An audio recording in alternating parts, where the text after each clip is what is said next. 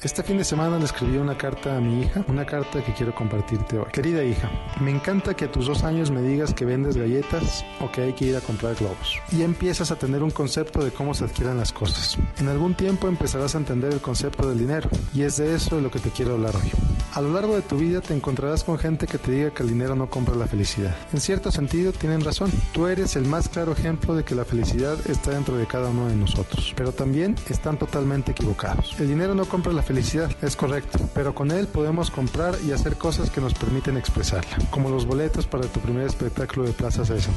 Ver tu expresión de alegría y la manera en que bailabas y aplaudías simplemente no tuvo precio. El dinero es una herramienta y sirve para expresar lo que tú sientes. Cuando una persona se siente plena y satisfecha con su vida, usa su dinero para seguirse sintiendo así y para ayudar a otros a sentirse igual, independientemente de si tienen mucho o poco. Por otro lado, cuando una persona se siente triste o con malestar hacia el mundo, usa el dinero para seguir sintiéndose así, o peor aún, para escapar de su realidad, aunque sea por un momento. Por eso ves a tantos jóvenes tirando su dinero en fiestas, alcohol y otras sustancias. El dinero se cuida y se respeta, de la misma manera en que se cuida y se respeta a un amigo. Así, al igual que los verdaderos amigos, va a estar ahí cuando tú lo necesites. El dinero, hija mía, es un resultado, siempre un resultado. Jamás debería ser una meta. Cuando estés pensando qué quieres hacer con tu vida, piensa en qué es lo que te hace feliz y también en qué situaciones te gustaría hacer la vida mejor a los demás. Con tu esfuerzo y tu trabajo diario, el dinero será un agregado más. Siempre vive la vida en tus propios términos y considera las posibles consecuencias de tus decisiones. Vive en el momento, claro que sí, pero siempre considerando el mañana.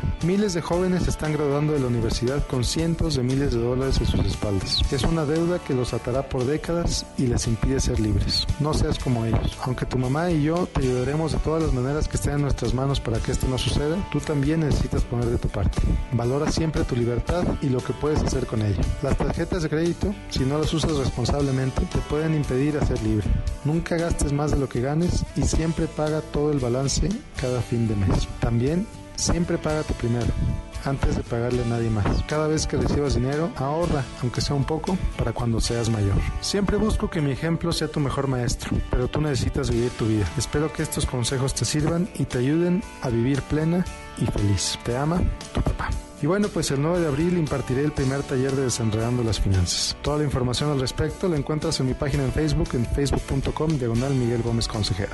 Soy Miguel Gómez, consejero financiero, Noticias MBS.